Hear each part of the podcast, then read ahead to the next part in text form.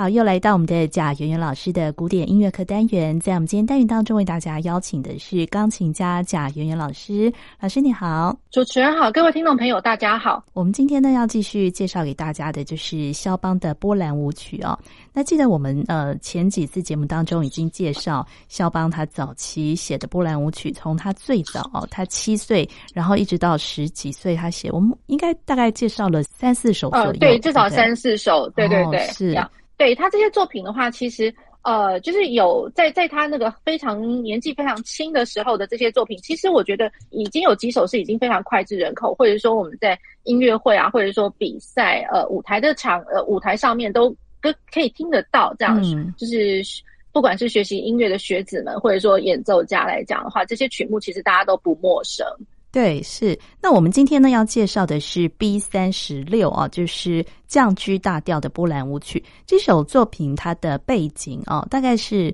呃是他什么时期所写的作品？呃，这个时候呃，它的完成的年代其实是在一八二九年。那所以呃，也就是说，相对于他的年纪来讲，肖邦那个时候也不过是一个十九岁的一个翩翩少年而已哦。是，而且他那个时候他还没有到法国。嗯，对。那所以一八二九年十九岁的作品，然后他呃他的被出版的那个年份是一八七零年，所以反而就是说，在他生前，他有生之年，其实这个曲子是没有被出版的。哦，就如同我们上上面一集呃跟听众朋友们介绍，就是说他有不少就是说。他作品没有 opus number，嗯，然后是以 B number，因为 B number 来看的话，呃，是以时序，就是更更精准的时序来排列的这个作品编号。对，所以就是说，在他早年的时候，这些都 B number 哦。嗯，早年的一些作品呢，的确就是只有两首是有在在他有生之年被出版的。嗯，那其他都是在他身后。呃，因为肖邦一八四九年的时候过世，所以像这一首我们今天介绍这个 B number 三十六的这一首，是一八七零年的时候才被出版的，是他过世很久之后才被发现的作品哦。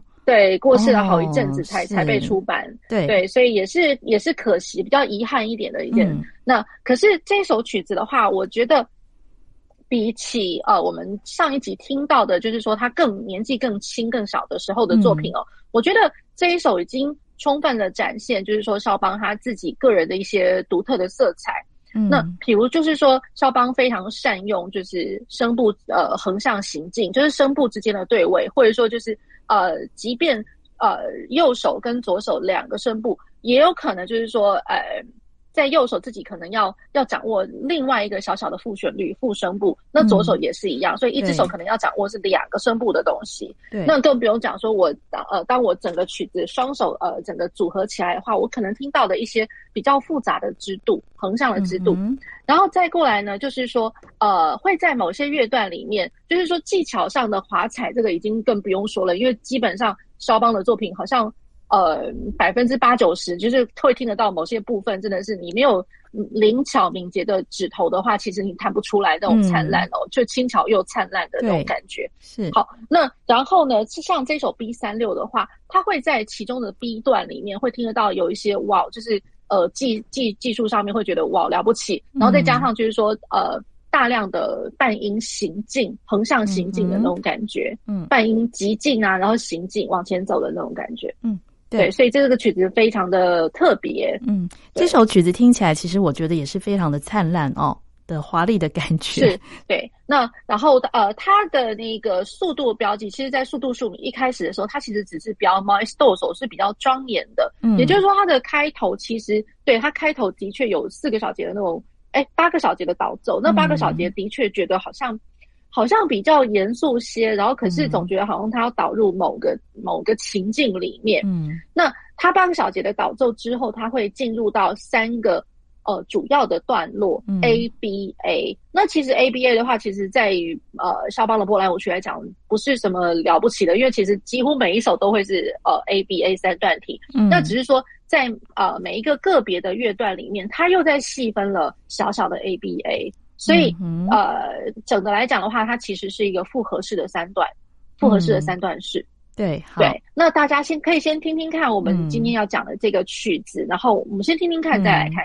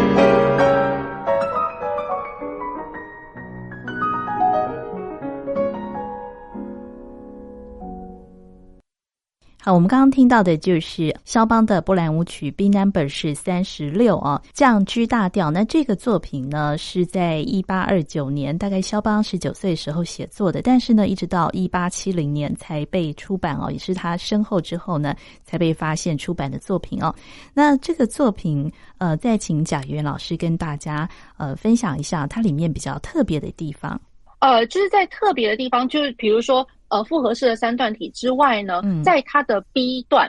，B 段，B 段它其实呃转到了降一小调，因为原调是降 G 大调，然后 B 段的话是降一小调，那感觉上好像诶更有一些，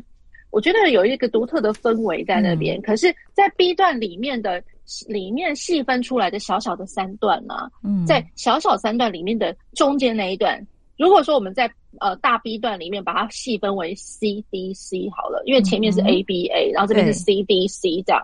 在呃中间特别核心的这个曲子核心的部分，嗯，哇，然后我觉得听大家一定会会发现，就是说哇，这个曲子怎么这么这么了不起，好可怕哦，嗯、就是非常的那个技术性非常的华彩这样，而且它是一个非常扩张的一个呃，就因为刚刚华彩这个部分，所以。就是使得它这个 B 段显得非常的扩张，就是以 size 来讲的话，可能 A 段会觉得嗯还好，可是整个 B 段来讲，哇，这个题材来讲比较大了一些，嗯，对，所以我觉得这个是在呃它的早期的呃几首 Polonaise 里面，我觉得这首是独非常特别的，嗯，是，所以这首呢也经常被拿出来，比方说在比赛啦或是演出的场合当中会出现吗？呃，其实我我老实讲，这一首其实。大家似乎比较不去用它，我不知道为什么，哦、比比较少听见。嗯、对，不是说没有，可是感觉上就是说它出现的频率不是那么的高。嗯，然后呢，它的那个呃，比如说像刚刚的这个 B 段，因为它从那个降一小调，嗯、然后跑到了中间，我我所谓中间，其实它是跑到了一大调。嗯，所以我我觉得就是说，除了技术之外，它的嗯，嗯调性上的铺陈，这也是非常了不起。因为降一、嗯、大家想想看，降一小调。跑到了一大调，这是多呃以以调性上的关系来讲，这是一个非常远的远细调。嗯，虽然就是说他们两个降一跟一大调，其实他们嗯其实只是一个临近的一个调性。嗯，对，以键盘位置来讲，它是临近的调性。可是以如果说我的调性的关系来讲的话，哦，这个真的是远细调，非常的远。嗯，我从降的调跑到了一个升的调去了。对。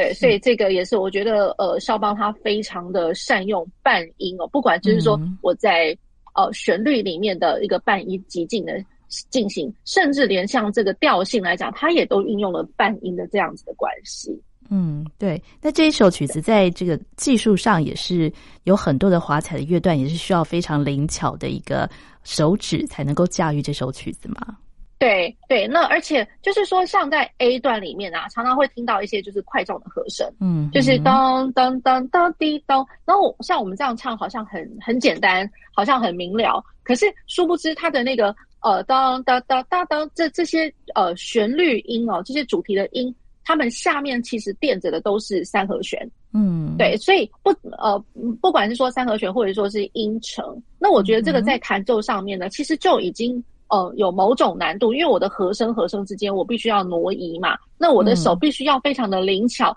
可是又不能呃，又不失准确的，就是又又得要不失准确的，就是好好的去弹奏这些呃和声，嗯哼，就是和弦跟这些音程。对，那我又要呃，能够弹奏到像我刚刚唱的当哒哒哒哒当叮当哒哒哒哒当吧。对，所以就是我唱的这么简单，这么轻松。可是，也就表示说，我在弹的时候，我就能够展现出我唱的这么轻松的那种感觉。嗯，就要展现出很轻松的感觉。所以我觉得这个 A 段它轻松跟其实老实讲，呃呃，欢愉跟高雅。嗯，对，所以我觉得这个真的是难是难在这里。哦，是。对。对，如果说我们单纯只是弹一些就是指头单旋律单音的快速音群，然后呃滑踩上去下来这种东西，那我觉得可能。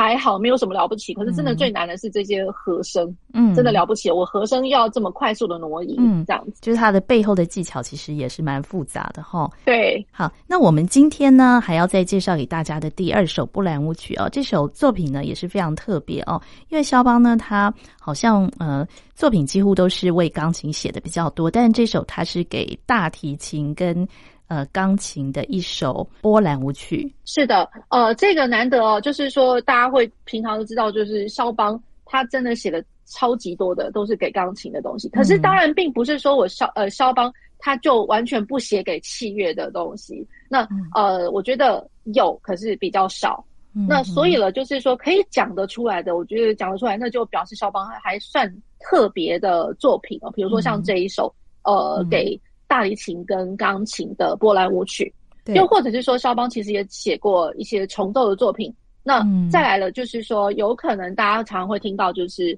呃，钢琴的协奏曲嘛。那协奏曲来讲的话，当然钢琴是主角，可是我我会有乐器的部分，因为是有乐团。嗯、对，那然后再过来，呃，就是说呃。可能有他的声乐的作品，这可能大家都比较不明确、嗯、不知道的。他其实是有用几首，就是哦，对，比较陌生的。然后就是他有用一些民民谣，或者说有，就是他有六首，嗯，六首这个艺术歌曲。对，所以我觉得这个大家一定会觉得说，哇，怎么这么特别呀？嗯、那针对于波波兰舞曲来讲的话，呃，肖邦他呃除了大提琴跟钢琴的这一首之外，其实还有另外，就是说原本主角其实是钢琴，那可是他原本写的时候也有另外一个版本是钢琴跟管弦乐团，嗯，那也就是说呃钢琴的那个 Opus 二十二就是华丽的大波兰舞曲，嗯，对，那所以这个是蛮特别的一首一首作品哦。那回过头来我们再讲到这个 Cello 的这个作品，嗯，那 Cello 的话。呃，大家平常就知道，哇，那 cello 如果说还要跟钢琴一起合作的话，那 cello、嗯、那它的音域来说，那真的常常，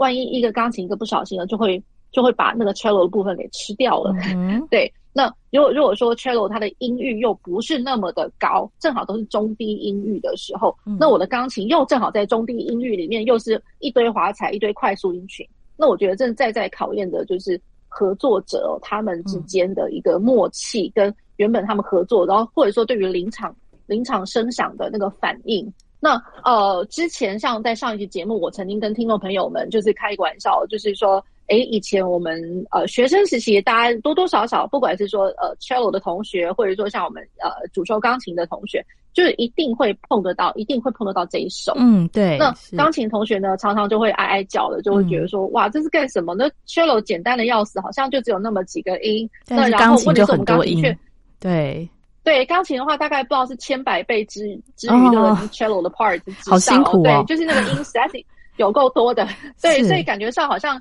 钢琴自己一个人就可以拿这首曲子拿、嗯、拿去期末考试，拿去呃演演奏的台上了，对，那、嗯、基本上是是给钢琴在打分数。嗯、那问题是呢，cello 就是如果说你找的那个钢琴演奏不太不太妙的话哦，嗯、那。哎，其实多多少少也会影响了主奏者他的一个演奏的心情跟一些表现，这样子。是，所以这个我觉得真的就是非常困难，他这再再是要考、嗯、考验两两者的一个默契，这样子。嗯，嗯，对。他这首曲子哦，就是他其实也是一八二九年的时候，就是也是在他十九岁的时候写的。嗯、那实在是因为肖邦他在那个时候哦，他呃。他其实他去拜访了一个王子，叫安东尼王子。嗯，安东尼。那他在他的呃，他他的家，他的庄园来说，应该是这样讲，就是说他的一个庄园哦。嗯、然后，呃，他在他那边，呃，安东尼王子那边度假，嗯、然后就是还蛮开心的。对，他住到一个，他就觉得说太舒服，太太悠闲了，甚至他就觉得说。我根本就不想走，虽然我只有跟他说我在这边一个礼拜，可、嗯、一个一个礼拜之后，我想要跟他展言，就是说能不能再久一点，再久一点。嗯，要不是我手边还有别的曲子哦，就是可能需要被完成它，哦要不然他真的他觉得在场一路一直留在那边，嗯、直到被驱逐、被人家赶赶走为止，这样。所以这个是一个呃，就是其中的一个背景的一个笑话哦。嗯，那他这首曲子其实他是写给他的一个很好的一个。呃，大提琴家的朋友叫做 Joseph Merk，嗯，Joseph Merk。那那呃，大提琴家这个他的肖邦觉得说他很厉害，实在是因为他在当时听了好几次 Joseph Merk 的演出，嗯、不管是说谁写的曲目，那呃，只要经过 Merk 的手演奏出来的话，那个曲子好像当场就变得是。赋予了另外一种生命的感觉，对，所以他会觉得就是说，哇，迈尔克这个真的是一个了不起的大提琴家，他心目中是他只认定这个大提琴家，他不认，嗯、他不认为就是说其他的演奏家是有多好，他心目心目中只认定了这一个。嗯，对，所以他的这一首曲子基本上是献给那个 Joseph Merck。好，嗯、那其实他在写这首曲子是是在那个我说过，他是在那个王子家里，他他的庄园那边呃完成的。对，那其实他那时候在一边写的时候，他心里面想的是哦，就是说要是那个呃。王子他自己可以演奏提琴，那然后呢，他的女儿其实肖邦，我在猜想他那个时候可能有一点看上了那个安东尼王子的女儿哦。哦，那他基本基本上他也是他也是教教那个女儿钢琴，钢琴这样子。是对，所以他把钢琴写的这么样的灿烂华彩哦。嗯嗯、其实他心里面想的是说，我希望这个钢琴的部分是给这个他的女儿，就是王子的女儿弹、嗯、这样子。对，他心里面一直是这样想着的，嗯、对，所以我觉得，诶，这个其实他这个这个背景故事是有点好玩啦。一方面呢，我觉得就是说他呃心目中的这个小女生，嗯、我不确定就是说是不是他心里面已经有某种情愫在。那更尤其是同时之间，嗯、其实他还有。他的肖邦的钢琴第一号钢琴，其实是老实讲，那个是他第一首钢琴协奏曲，可是被编号为第二号。这个是之后我们会在节目中再提到的，就是说他第二号的钢琴协奏曲的话是 F 小调，所以就是这他同时在写 cello 这一首之后，他同时也有这个 F 小调的这个东西在行进。那我们呃在演奏的时候，钢琴钢琴协奏曲的这个 F 小调的话。大家都知道，就是说他是一个年年纪很轻的时候的一个作品嘛，嗯、所以就是同时间。然后呢，他就是因为在写的就是心目中的为了某一个女生这样子。嗯嗯、对，那钢琴协奏曲的时候，哦、他心心心里面也是有有一个人在他的心里。这个女生不见得是王子的女儿，这个女生是王子的女儿。哦，就是、那个、对。可是肖邦其实他在写曲子的时候，写是曲子的时候，其实心里面想的是这个，比如说。跟啊，cello 跟呃钢琴的这个这首曲子，这首波兰舞曲的话，钢琴他心里面设定的是要给这个女生弹的。对，是，对，所以，对，所以我会觉得，哎，这个有那么一点点，就是呃，就之后之后我们大家可以再去考究一下，这样。嗯，对，只是觉得说，哎，这个背景的故事，我觉得蛮有趣的。所以老师刚刚提的，他同时间写的那个钢琴协奏曲是他的第二号钢琴协奏曲吗？对，可是就因为他其实是比较早写，可是被编号为第二号。我们大家就在出版的时候看到的时候，哎，他都是第二号。其实他是年轻的时候写的，哦、是。对，那也是因为就是心里面有搁着那么一个女生这样。是是是。那然后，然后回到这个 cello 跟钢琴的部分哦，肖邦他自己在他的手稿里面，他也也除了在手稿之外，就是说他也跟。朋友在写信的时候也提到了这一首他刚完成的这个作品哦，嗯、他写了一个就我觉得蛮好笑的，就是说他这句话叫做 “nothing to to it”，就是说、嗯、这首曲子啊没什么啦，那种、嗯、那种感觉没什么。哦、然后 but dazzle but dazzle for the salon for the ladies，、哦、对，他是认为就是说这首曲子啊没什么啦，可是他就是他就很炫。嗯，因为 Dazzle 他他的意思是讲说，就是很炫的一个曲子，嗯、然后呢，就是一个沙龙的一个场合，可能就是、嗯、呃少少人聚集的一个场合，然后大家一起来欣赏这个作品。嗯、尤其是这个沙龙呢，他就觉得说，尤其是对于女生来讲，嗯、就是 for the ladies，对，就是说，哎，女士们，他是觉得说这个曲子是给女士们，很适合。所以有的时候，大家、哦、大家对大家可以想象一下，就是说在。在浪漫时期有非常多的沙龙场合，嗯、不管是说像肖邦，嗯、或者说像他呃，在在稍微后面一点点那个李斯特，嗯，李斯特，然后或者说像呃其他的一样活跃在呃那个浪漫时期的一些，不管是钢琴演奏家，或者说作曲家、音乐家之类，嗯、或是文学家之类，他们常常都会有在那个 salon 的一个场合哦，常常就是常喜欢聚集在一起，然后互相。互相品尝一些东西，嗯、我所谓的品尝就是说，哎，你的作品，哎，我来听听看好不好？哎，你发表一下，我们大家来看看是怎么样。嗯、对，那所以就是说，有的时候发表在那个沙沙龙里面的一些作品哦，不见得就是说他后面出版的时候就已已经是这个样子，嗯、有可能就是说，哎，他经过这样的场合，他可能还会有，比如说朋友给他一些建议啊什么的，嗯、那他就。诶，稍微再改一下，然后他再拿出去出版之类的。嗯、对对，所以可是 salon 的确是一个让他们好好的抒发，嗯、呃，他们的作品，抒发他们的情绪的一个最好的一个管道。那只是说，呃，salon 有的时候呢，当然也是，呃，可能王公贵族稍微忙一点嘛，可能就是他们的家眷会比较闲一点嘛。嗯、我觉得可能也是不不知道是附庸风雅呢，或者是说他们自己也对于艺术上面的爱好，嗯，对，所以他们聚集在一起，有的时候可能会我们会看到一些就是影片啊、短片，嗯、会觉得哎挺好笑的，就是说啊，大家当大家听到一个东西的时候，会觉得。哇，这个钢琴家怎么那么厉害？嗯、然后下面就是一大堆那种，就是迷妹们这样子，嗯、粉丝啊，这样来说，嗯、就一堆粉丝，然后就抱着一个非常羡慕的一个眼光，非常。嗯对，就是投以呃钦佩、羡慕，或者说甚至有那么一点，就是哇，好想要就是爱上去的那种感觉。哦，所以肖邦在当时啊，浪漫时期，在沙龙里面也是这样的一号人物啊，就是很有有很多的这个粉丝的爱慕这样子。对，所以我觉得他这是非常有魅力的。所以肖邦自己都觉得说，哎，这首曲子啊，就是。就是要让他这样有魅力吧，就是让让粉丝们喜欢这样子，哦、尤其是 lady，就是给女士们的粉丝。对对，所以它真的是一首非常浪漫的音乐哈。那我们就先来听听看这首曲子。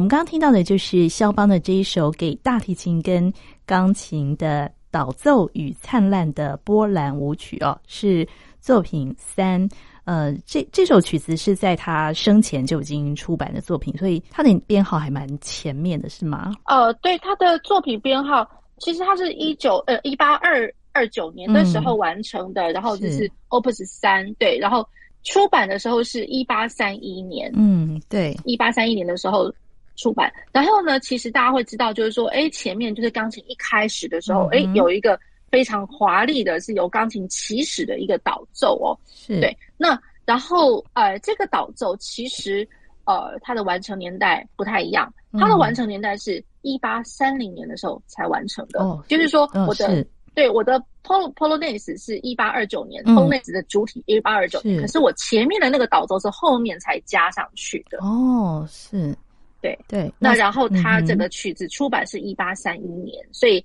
很有呃，就是还蛮幸运，就是说在他生前，其实这一首曲子是啊，呃，已经出版的哦。所以这首曲子它呃很特别的地方，就是它前面有一段钢琴的比较长的一个导奏。呃，其实钢琴跟呃大提琴合作，只是说以钢琴为起始这样子。嗯嗯，对。那再过来就是说，这个曲子大家一定会想说，听起来怎么好像有一个主要的段落，然后再过来再穿插，嗯、然后回来主要段落，然后再穿插，嗯，那种感觉。好，那主要的段落每一次回来的时候呢，多多少少可能在不管是说呃以大提琴的那个技法上来讲，演奏的技术，或者是说我钢琴的一个演奏法来讲的话，多多少少好像有那么一点像是听起来像是小变奏这样，不过还是听得出来它的它的主题在哪里啦。对，所以就是说它一直有 episode，就是一直不团不同的那个段落一直穿插进来。那我们可以把它想说它的那个段落来讲。你可以把它叫做它是 rondo，或者说是一个 ritornello，就是 A B A B A B A B 这样子。嗯嗯。对，所以它的这个曲子，它一直借由这样子，就是两两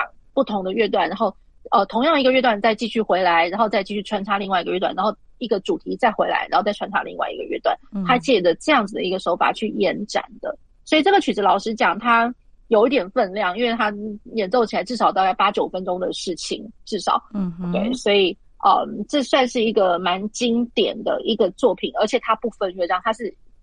one piece，就是一个完整的一个作品。嗯、对，那当如果说作品是直接要这样子一口气，然后呃没有分乐章，一口气的从最前面，然后一直演出到整首完毕哦，那我觉得是一个嗯，算是一个嗯一个点一个一个挑战啊，这样来说。嗯它算是典型有分量的一个作品。嗯，那它就是没有分乐章，但是中间是不是还有分段落？呃，整个长度呢，大概是八分多钟的一个大提琴跟钢琴的作品。就是说，呃，比如说 A 段、B 段，然后不同穿插的不同乐段，A 段、B 段、A 段、B 段之之类的。对，只是说它不分乐章，它是一个完整的一个作品。对对，你可以说听起来有一点点像是。有点像是小小的变奏，也它有点像是变奏曲。你可以说它像是每一次回返的时候，它、嗯、你可以说它是哦，这又是另外一个变奏了。嗯、那也可以把它叫做就是说，哎，它像是轮旋曲，嗯、因为它同样的主题主题乐段，它会一直在回返过来，嗯、然后可能每次听到的时候稍微做一点不同的变化。嗯，对。那这也是肖邦为大提琴所写的作品。他为大提琴写的作品还有别的吗？他的大提琴其实就是哦，Polonaise 跟他的 Sonata，Cello Sonata。哦，他有为那个大提写了一个奏鸣曲，对，Cello Sonata。所以这个是哦，嗯哼，Cello Sonata 的话是一八四六年，那个就是比较晚，嗯、就是已经呃，就是一八四九年死的嘛，所以就是死前前三年有写的这一首 Cello Sonata。所以这首呢是呃肖邦给大提琴跟钢琴的导奏与灿烂的波兰舞曲哦，那也是在大提琴的曲目当中相当经典的一首，尤其在钢琴的伴奏合作部分呢，其实钢琴的难度啊、哦、也有相当的难度，这样。对，那然后呃，如果说到就是肖邦有没有给大提琴，就他只有写这一首吗？其实不然哦，就是说他在一八四六年的时候，在他死前的三年，他也完成了另外一个给大提琴跟钢琴的作品哦。这个是 Cello Sonata，是 G minor，然后是作品六十五，Opus 六十五。对，所以这个相信了，就是说只要是学大提琴的的朋友们呢，呃，应该就是对这两首都不陌生，因为应该来讲，你能够站得在舞台上，嗯、那这两首应该是必经之路哦，应该是要练过的。是，对，好，那这是我们今天呢介绍给大家的两首肖邦的波兰舞曲哦，那也非常谢谢贾元老师，谢谢主持人，谢谢听众朋友。